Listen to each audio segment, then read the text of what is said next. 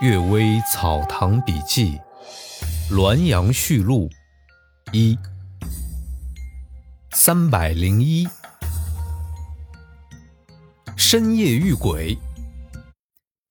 慧灯和尚说，有一位举人在方仪门外租一座小庵度夏，那里十分幽静偏僻。一天呐，这举人得到平日喜爱的秘本，在灯下抄写。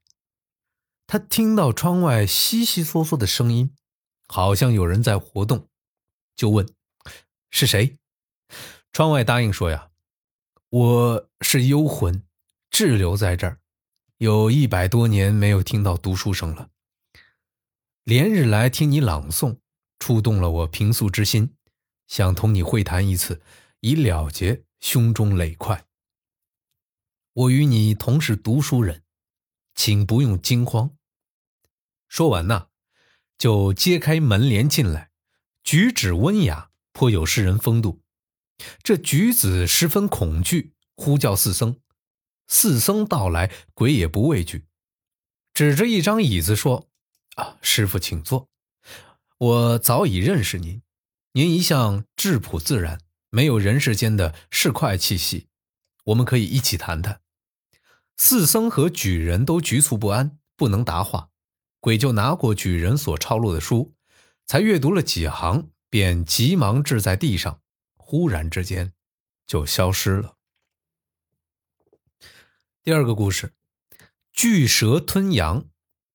杨雨婷说，莱州深山里啊，有一个少年放羊，每天都丢失一两只羊，因此遭到主人严厉的鞭打责备。这少年于是想留意查看，原来啊。是两条大蛇从石头缝里爬出，把羊吸过去吞食了。这两条蛇像酒瓮那样粗，这少年不敢去触犯，非常愤怒，就和父亲一起商量，在石缝处设置犁刀。果然呢，一条蛇游出时，腹部被犁刀剖裂而死去。这少年担心遭到另一条蛇的报复，不敢再去那儿放羊。但时常偷偷到那去观察，没有发现任何蛇的行迹，估计那条蛇已经迁移到别处去了。半年之后啊，他贪图那里水草胜过别处，仍然赶着羊去放牧。放牧不到三天，这少年就被那条蛇给吞噬了。原来那条蛇隐匿不出来，是为了诱惑少年到来。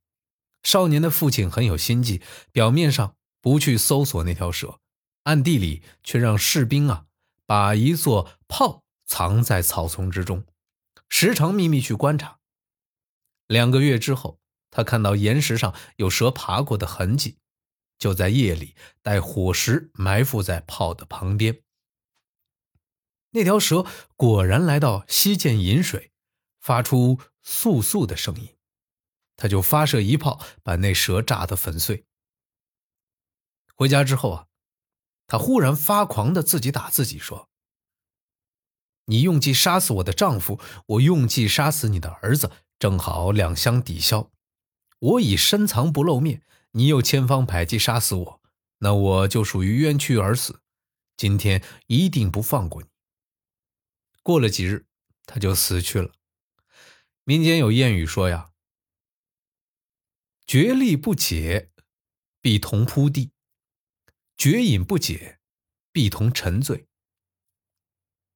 这话讲的虽然是小事儿，但可以隐喻大事啊。第三个故事，巡视台湾。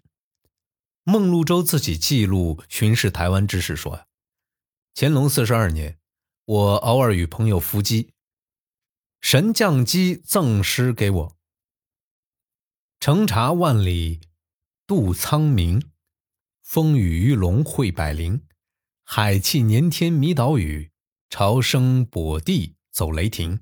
金波不阻三神岛，交视争看二尺星。寄去白云飘渺处，有人同望蜀山青。当时将有巡视台湾的差事，我估计我当前往。几日之后，果然指命下来。我们六月从京城启程，八月到达厦门，渡过大海之后，我们在那儿驻留了半年才返回。归来时正好顺风，一昼夜就登岸了。去的时候却飘荡了十七天，历尽险阻。船刚驶出厦门，就遇上雷雨交加，云雾弥漫，天昏地暗，只好任凭风吹船翻，不知会飘到哪儿。忽然之间，腥风扑鼻。周人说呀，这是黑水洋，这里的水比其他海面低几十丈，宽有几十里，长不见边，黑黝黝，深不见底，看上去像一滩泼墨。周人摇手警戒大家不要说话。他说呀，这下面就是龙宫，为第一险处，渡过这儿便没有什么可担心的了。到白水洋，遇到巨鱼竖起脊背游来。举起头，如同高高的山峰遮蔽了日光，每翻腾一下就浪涌如山，声音砰扑响如霹雳。很长时间啊，这鱼才游过去，估计它的长度当有几百里。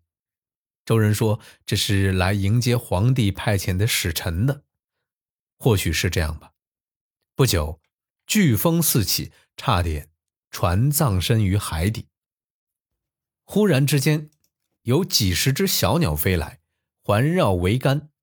周人欣喜若狂，声称这是天后来拯救我们。说着，这风果然就立刻停止了，船呢就停泊在澎湖。有圣人在上，百神就会效力，这是不假的。回想自己的经历，每一件都与诗中的画相符合。莫非鬼神有先知吗？当时啊。先父还在世，听说我有渡海的差事，就叫哥哥到致歉来看望我。我们一起登望海楼，与诗中最后两句的意思也正巧相符。我更加相信命数是前世注定，绝不是人力所能办到的。五五年秋，我随从护驾到滦阳，与礼部尚书纪晓岚谈及此事。季尚书正在写作《滦阳序录》，我就写出大意交给他，也许啊，可成为一种谈资。以上呢，都是孟禄州的自序，考据唐代中陆的《定命录》，主旨在于劝诫人们追求名利时不要有过分的奢求。这个机先预示未来，诗中的话语都已灵验，可使人们懂得。产生与祸福无关的惊恐和与聚散无关的踪迹，都不是偶然的，这也足以让人打消屈服避祸的心机了呀。感谢各位收听今天的《阅微草堂笔记》，祝各位早安、午安和晚安。